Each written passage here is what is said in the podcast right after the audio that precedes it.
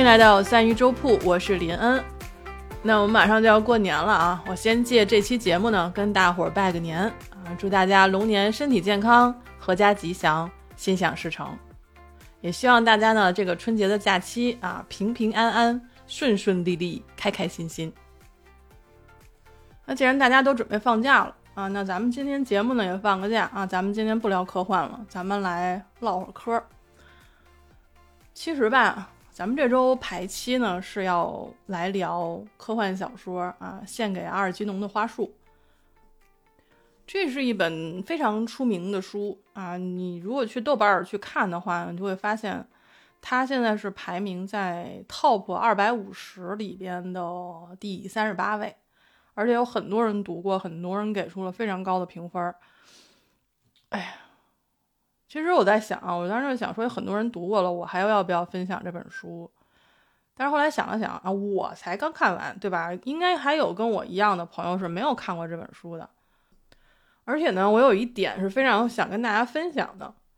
当然了，这个故事它的是如何的出色，怎么样去塑造角色，怎么样能够让这个故事非常的丰满，带有科幻色彩，同时又能够直击人心。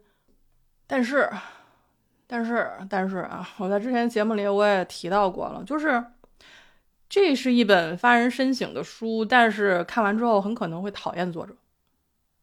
至少我是这样啊，我就是。爱恨交织吧，这么一个情况。我并不是说啊，这个作者把这本书写成了一个悲剧，所以他就讨厌，不是这样的，是因为他在塑造女性角色的时候，会让我有一种非常不适的感觉。我一开始以为这是我的我自己的个人情感作祟啊，就个人感受，但是后来发现并非如此，就是很多。女性朋友她都会有这样的疑惑，说为什么她要这样去塑造这个角色？那么啊，这个出色的故事献给阿尔基农的花束，它到底讲了一个什么故事呢？那为什么会有这样的败笔呢？那这个败笔是否是具有局限，就是时代局限性的呢？我们卖个关子啊，我们下周再来仔细聊聊。啊，今天聊点什么呢？哎，今天我们就不讲书了，还讲什么书？真的是我又不爱看书。我真的，我上期，我上个星期终于承认了啊，我自己真的是不是很爱看书的一个人。但遇到好书的话呢，我也是会这个手不释卷啊。嗯，有一个重要的消息要传达给大家，不是传达给大家，就告诉大家啊，就是今天是二零二四年的二月七号，星期三，是我学习吉他的第十三天。今天咱们就来聊这个。哎，当然了，我知道啊，学吉他这个事儿呢，跟绝大部分的听众、听友朋友呢，确实也没有什么关系啊。就是除了在咱们直播间里时不时会被我的琴声折磨的朋友们啊，我这个跟你们稍微有点关系。我向你们致敬啊，就是感谢你们的包容。毕竟呢，如果我还没有知难而退的话，那就意味着在未来很长的一段时间之内，你们都可能会听到我的琴声啊，在直播间里面。所以坚持住啊，熬过。咱不说一年吧，熬过半年，估计后面你们就能听到稍微好听一点的琴声了。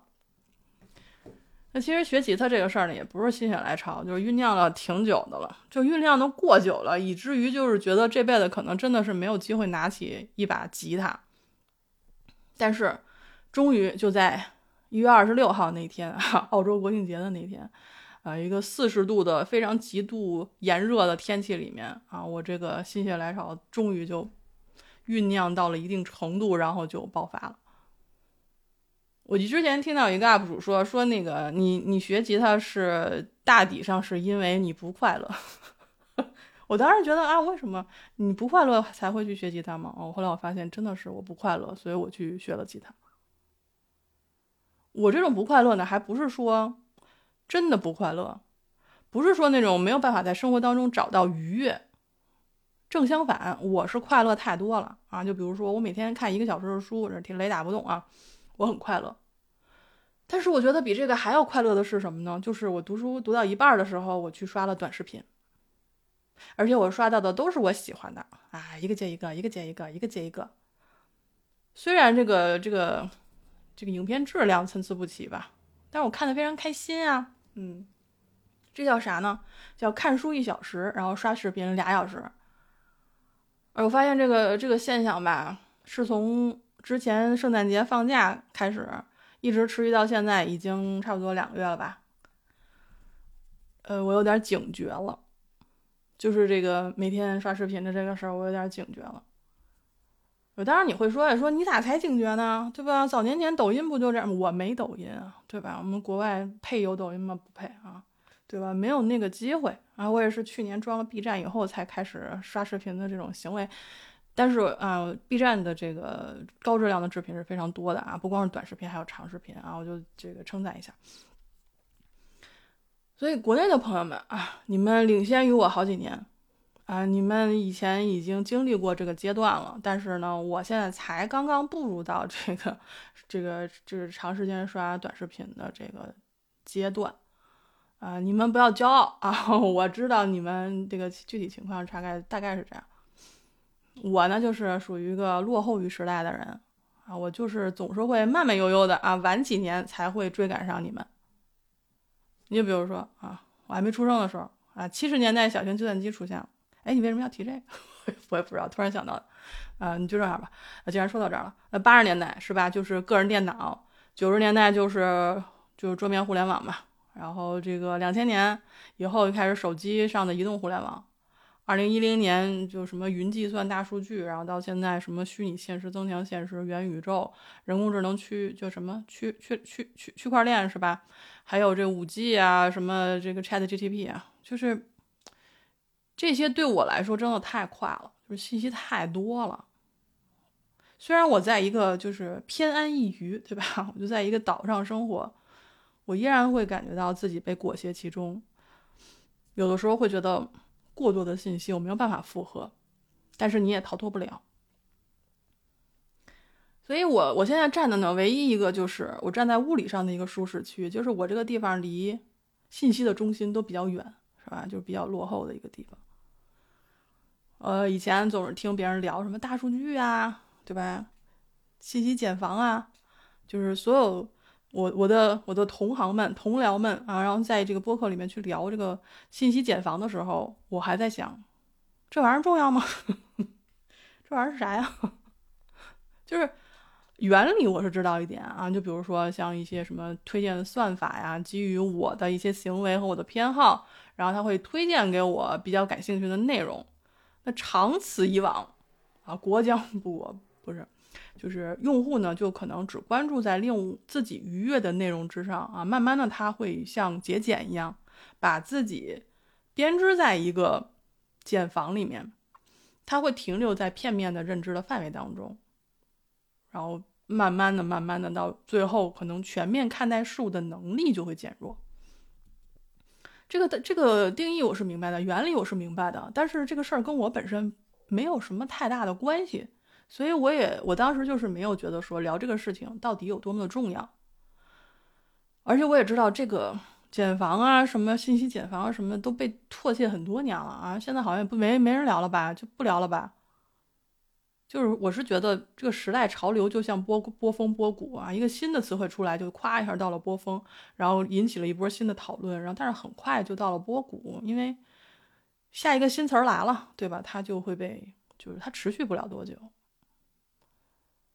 就以前我会觉得信息茧房这个事儿，它对我来说，对我啊，对我来说，它是一个伪命题，因为我们知道，在任何时代，人们都不可能做到全知全觉，就是我们只能在自己的层级里面获取信息。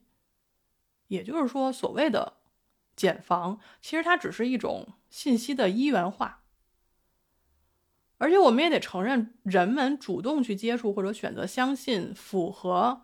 我们之前的观念的内容，这是一种人性，这是人性使然。所以我一直认为，大家去聊信息茧房这个事儿，只是在提醒我们应该去避免技术对人类的异化。但是问题来了，就是技术真的会异化人类吗？我我思考了一下，就我这样的，可拉倒吧，真的，就不是说因为我不够强大。而是因为我足够缓慢。说直白一点，就是我已经被时代淘汰了。我不看电视，然后不怎么看新闻，虽然也看书，但是不多。嗯，我总觉得像我这种缓慢的人，就算是被信息时代裹挟，这种飞速的速度裹挟，也不会对我有太多的影响。有时候我就会想，我会不会是属于那个，就是拖所有人后腿的那种人？但是，呃，我前两天刷到一个短视频，然后发现，嗯，我之前的想法可能错了。这个视频说了一个什么事儿呢？因为之前我们不是聊那个，就是刷短视频，然后经常给我推送一些我喜欢的嘛，对吧？我一直以为这样其实挺好的，因为我知道我自己的偏好是什么。你给我推送一些，反正我时间有限，我也就只能看这些。但那天我看了一个视频，他这么跟我说：“他说，虽然你看到视频是通过你的偏好进行推送的，但是你视频下面的评论区里面的评论也是精准推送给我的，就是它不是一个全貌，它只是因为我的偏好而推送给我一些我认为符，就是推送给我一些我符合我的。”就是世界观的 世界观，就是我的符合我认知的评论。我当时一看我就惊了，我说 “what what 啊，这个性质就很不一样了。”这个视频是去年的，去年我忘了几月份，反正是去年的一个视频。就是咱们先假设有些朋友跟我一样是才知道这个事儿，好吧？因为我知道去年可能是，呃。我没听别人跟我在这儿聊过，但是我我这这两天发现了这个视频，我才知道，就是无法想象，因为我这个落后啊，落后的大脑，对吧？落后的这个地理位置，你无法想象说，你刷到一个视频，然后评论区里头，我跟我的朋友看到的是不一样的内容，比如说性别不同啊，那男生的评论区里面看到的就是偏向于男生观点的评论。那我看到的就是偏向女生观点的评论，而且有的评论会根据你的年龄啊推送给你，比如说年长的会看到符合他们观念的评论，而年轻的也会看到符合年轻人观念的评论。举一个例子吧，就比如说啊，有一天我发了一个短视频，然后短视频里是我跟我妈然后进行争论啊这么一个内容。那等这个视频发出去以后，评论区里有评论了啊。那个我跟我妈再去看这个的时候，我用我的手机看，可能就是说啊，年轻人，啊，你就支持你那个做自己吧，好吧，要做支持你做自己，不能这个这怎么怎么样。那我妈可能看到的是完全不一样的，可能看到的是说，哎呀，这个父母不容易，年轻人怎么这么不孝顺啊，不懂事儿。我我我可能看不到我妈看的评论，然后我妈也看不到我看的评论，啊，这个问题就来了。就是你现在听的是我的节目，对吧？我我节目下面基本上没有什么太多评论，我就不想，我就想知道你们是听完不留言呢，还是因为某种原因给屏蔽了呢？我想当然应该是前者，对吧？所以，嗯，你懂的啊，你懂的，该留言的时候就要留言啊。但是这个不是重点，重点是信息茧房这个东西，第一次让我体会到它的可怕。它不是说信息的一元化带来的。而是说，当我的身边出现了很多心理上的支持者，我会非常容易变得过度的自信，认为我就是绝对正确的，而没有办法看到或者不再容易接受不同的观点。这是什么？我觉得这就是技术在迎合人性啊，迎合我们对于赞同和重视的渴求。它会在不知不觉当中为我打造一个楚门的世界。对吧？算法非常精准的描绘出了另外一个我，然后他提供的信息让我觉得非常的舒适自洽。当然也会出现相反的结果啊！冷不丁的突然，我一旦走出了这个温室，我得到了一些负面的反馈。我像我这种如此脆弱的人啊，我很容易陷入到自我否定当中，他会丧失自我认知和自我评价的那种定力。当然了，那也可能是因为我内心不够强大啊！我知道你会这么说，但是有没有还有一种可能，就是因为我们到现在为止算力还不够强大，并且我的一切还没有被完全数据化。咱们就设想一下吧，咱们聊那么多期科幻，对吧？就是对于不久以后的世界，我们或多或少都会有一些猜想。那么在未来，当我的一切，什么声音啊、表情啊、指纹啊、动作呀，我的身体整个被数据化了，那到那个时候，我是否还是这个技术迎合的对象呢？又或许是数字的我，可能已经成为了技术的元件。我们说现在所谓的人性化是，他会去计算我的需求，提供和我适配的内容。那未来呢？我会成为提供数据的元件，就是我的数据可以被分析，可以被加工，甚至被重组，而我不再对自身的数据拥有支配的权利。我只是喂养算法的数据而已。那我的个人权利呢？我的个人权利在那个时候很可能被侵吞啊，被消解。这个其实，在很多科幻小说里面和科幻电影里面都提到过这方面的一些信息和内容吧，一些设定。我是这么觉得。我在大学的时候看了一句话，叫做“人认识你自己”，这啥？这是古希腊那个德尔菲神庙的一个对吧刻的一句箴言。其实它也是一个哲学的主题。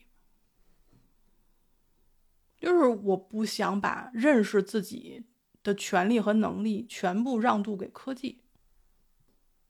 你就比如说，现在兴起的那个什么 MBTI 那个十六什么型人格那个，它不是近两年才有的，它十多年前我记得好像就有过，叫什么职业性格分析，好像就是这个东西。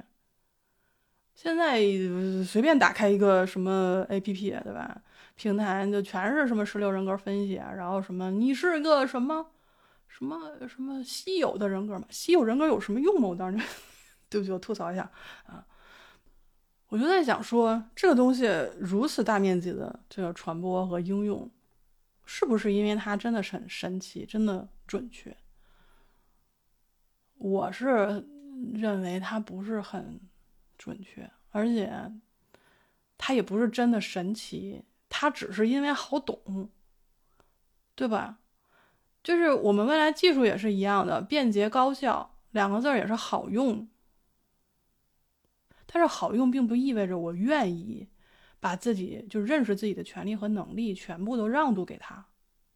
我不能只是因为它更快更方便就放弃了我自己的这个权利，对吧？或者说不能是因为说大家都在用，然后我就放弃了，不应该吧？我是这么觉得。反正这一年在读科幻的过程当中，我会觉得说，有一个最大的改变就是认识我自己，认识整个人类啊，认识人在世界或者宇宙中的位置，对我来说是一个课题。就是我觉得这个东西虽然看起来、听起来或者聊起来很空，但是它很重要。听到这里，你是不是已经忘了咱们这一期开始的时候我要说，我说咱们要聊什么来着？我提醒你一下啊，我们是想聊一聊为什么一个中年人突然要去学吉他。原因有很多啊，我刚刚讲了第一个，就是我不想把认识自己的能力和权利让渡给科技。就是我在发现我养成了这个刷视频的习惯之后吧，这个习惯很难消除掉。我尝试了一天，对我尝试了一天。人家说二十一天可以养成一个好习惯啊，但是我用大概两个二十一天的长度养养成了一个坏习惯，然后我用一天的时间发现我没有办法戒除掉，因为这个动作太简单了。你就想我手里拿着手机，然后我就刷刷刷刷刷，很快，很习惯，很适配，非常快乐。但是我时间没有了。就是我觉得说，哎，我看一条视频，我好像能学点什么哈。然后我一看我的这个观看记录，然后我在坐那儿想，我我说我到底学啥了？好像有，他好像也没学着啥。但是我花花在这些莫须有的这个这些上面的时间可是实打实的。但是你你别跟我说时间不存在这个事儿好吗？我们我们今天在在只聊科幻，就在三一周部里边，我们不聊这个时间不存在的问题。你也不要跟我说什么现在、过去、未来什么的差别，他们之间的差别只是一种错觉啊，或者说什么时间只是一种心智的概念，然后这个是需要配合空间和什么可以让人对事件进行一个排序和比较啊。我我们不聊这个，但是我们聊过一个其他的一个概念，我觉得可以拿过来聊一聊，就是熵增的概念。我们之前聊过这个，对吧？就是宇宙必然从有序走向无序，人也是如此。我之前看到一个文章，里面提到，就是说说那个物理评论里面曾经有人做过一个实验，然后他得出的结论是，人脑和宇宙是一样的，都是被设计成最大程度的无序，然后它是类似于热力学的一个熵。所以，人的意识只是大脑最大化信息的自然结果，也可以理解为熵的状态的意外结果。他做了一个实验，就是说，他证明了人大脑正常清醒的时候，神经网络可能是最大数量的相互作用。换言之，就是大脑啊尝试最大程度的信息交换，从而产生了意识。而我们的意识可能也是逃不过这个热力学第二定律的啊，就是熵增定律的。那熵增就是必然的啊，熵减是不可能的。就是我们必然是从有序走向无序。很多人想尝试说从无序啊恢复到有序啊，我们试图去去做一些事情啊，但是很可惜，对吧？就像我们做播客也好，聊科幻也好。就是有的时候总是想尝试一下，说哎，万一呢？能不能搞一个形式主义？说我能不能在总体趋势不逆转的情况下，至少我可以确保在一定时间内啊，我的认知可以尽量的有序。就比如说我原来是不看科幻的啊，然后是完全无序的、无知的，但是我现在的认知或许可以从无到有，甚至我还可以期待它在未来成为一个认知的体系。这算是一个成年人对于现实的一种抵抗嘛？啊，我觉得是。我在抵抗什么呢？我觉得我在抵抗经过疫情之后所有的注意力、专注力和理解能力的一种衰减。我不知道这是因为这个年纪大了造成的，还是说真的是因为经过疫情之后，每个人都会有这样或多或少的这种衰减。至少我身边的人。我问过他们，他们都说至少记忆力上有很大的衰减。这也是为什么我突然就去买了把吉他，然后学吉他。那学习吉他本身是没有什么可聊的，因为你找对了方法，你多练习就完了。但是我觉得，我是在把学吉他这件事情作为建立秩序的一个开始。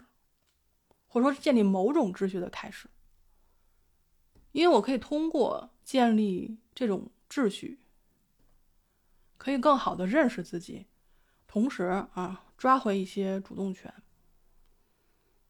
首先，我们知道弹吉他，它是一种身体上的秩序，对吧？建立一种新的身体上的秩序，双手、身体、大脑，它是一种配合。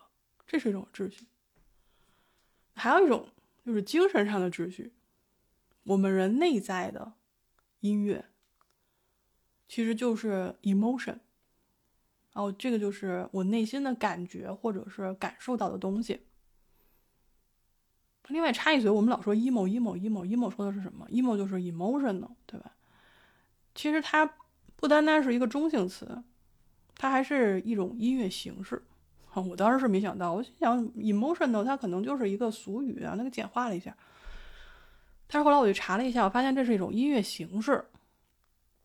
大家有感兴趣的话，可以去查一下 emo 啊，emo 就是 emotional hardcore，属于翻译过来应该是呃情绪化硬核或者情绪硬核的意思。它在上世纪九十年代是一个非常红的音乐形式。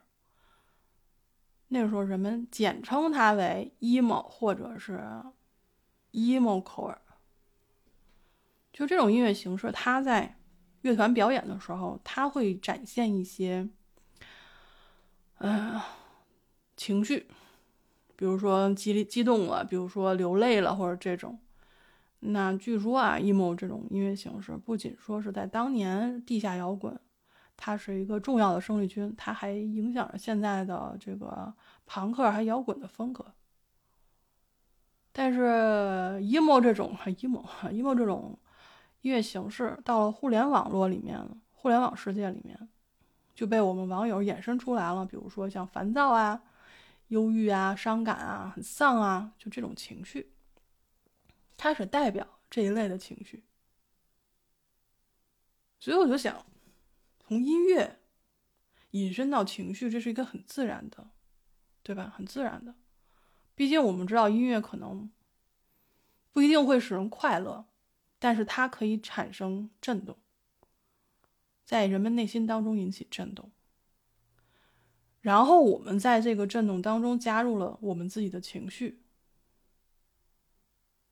那如果我掌握了一门乐器呢？可能会多一种自我表达的方式，比如我手指碰触琴弦，它会产生一个震动，给震动一个节奏。那缓慢的，就是忧伤的，是在思索的；激烈的，可能就在表达愉悦或者愤怒，就是。很神奇，会将无序的情绪在震动上诠释出来。那我觉得是还是蛮有趣的，对吧？那除了刚才说的啊，你学个吉他可以建立身体上的秩序，是可以建立精神上的秩序，还可以建立的就是数字上的秩序。音乐啊，音乐的规则，它其实是数字的规则，对吧？它是架构在。数字规则之上的。那据我所知，就我这个浅薄的认知，哼，我是觉得数字架构的世界是稳固的，是可信的。就是每当我会去想说，我们用同样的秩序去计算天体的运行的时候，这会给我很多的安慰。我们现在身处的时代，信息时代，数字时代。或者数据时代，就是不管我们怎么样去称呼我们现在这个时代，我是认为建立内心的秩序是非常重要的。就比如说刷短视频这个事儿，它可以说让我快乐，但痛着。我想找到一个削减刷短视频的时间的方法。但是我找不到。你比如说回家，我把手机藏起来啊，不可能，因为我知道藏哪儿；或者把 APP 卸载了啊，也不可能，因为毕竟这东西还挺方便的，对吧？万一要用的时候，你就下回来。你这澳洲这个破网，你知道吗？下个软件可费劲了，有时候。那我们生活当中不是增就是减，对吧？所以我就想，我既然不能把你禁止掉、消除掉，把你减掉，那我就不减了。我就加，我就把我的生活中开始加东西，我把我的练琴的时间加进来，因为我空余时间就这么多，对吗？我练了琴，我就没有时间去刷视频了，这也不失为一个好方法，对不对？而且我现在试用了这十二天啊，今天还没练，我已经试用了十二天了，我发现非常的有效。每天下播之后，直接拿着琴练琴去。没有时间刷手机，因为你就看那张谱，你就会发现完全看不懂。你想把这张谱弄明白，然后把它弹出来，嗯，一个多小时就过去了啊，很快。所以说啊，当我们想减，就是除掉生活中的一些东西的时候，如果实在除不掉，那我们就加点东西进来，然后把这个东西给挤出去，有道理的哈，嗯。而且细想想，你说。刷视频的底层逻辑是什么？我相信很多人聊过这个事儿了，嗯，但是我还是想说一下，毕竟对吧？咱们以前没有聊，就是我们在本能上对于信息量是有渴求的。我想知道这个，我想知道那个，对吧？但是现在问题就在于，不是说渴求是错的，而是说我渴求了这些信息量之后，我为什么会感到焦虑？我觉得大大部分应该是觉得说，哎，我不能错过什么重要的信息，甚至可能会有这种情况，就是我害怕在别人面前显得我很无知。之前我们在这个直播间里其实聊过这个，就是聊过信息过载的问题。现在大家的学习态度都是很认真的啊，这个整个激情也非常澎湃。就是我们总会抱着学习的心态啊，尽可能的去阅读，去去开阔眼界，去提升自我，对吧？马斯洛这个叫什么层次需求理论啊？生理需求、安全需求、社会需求啊、尊重需求，还有什么自我自我现实现的需求，对吧？我就发现，在我的生活当中，我可以从朋友圈或者从其他平台可以看得出来，就是尊重需求和自我实现的需求。在这个网络上和社交平台上，这两个需求是特别突出的。就比如说，跟我举个跟我有点关系的例子啊，有点关系但不大啊。我经常看到题目就说，女生们啊要打破信息茧房，就要听播客。每次我看到这种题目的时候，我就会翻白眼儿，就把眼睛翻到后头去。就是我得说，听是很好的，但是光听是不够的。我也听播客，我听完之后会有一种快感，就是你看我听到这些意见领袖说的话，这些非常有深度的人说的话之后，我学到了很多，对吧？我得到了很多知识，我得到了很多信息。但是我们必须得承认，越容易得到的记忆，就越快会被忘记。所以艾略特在他的诗中会问说。我们在信息中失去的知识在哪里？我们在知识当中失去的智慧在哪里？我们得让信息成为知识，让知识成为智慧。这个是一个很缓慢的过程，这个需要我们去建立自己的知识体系。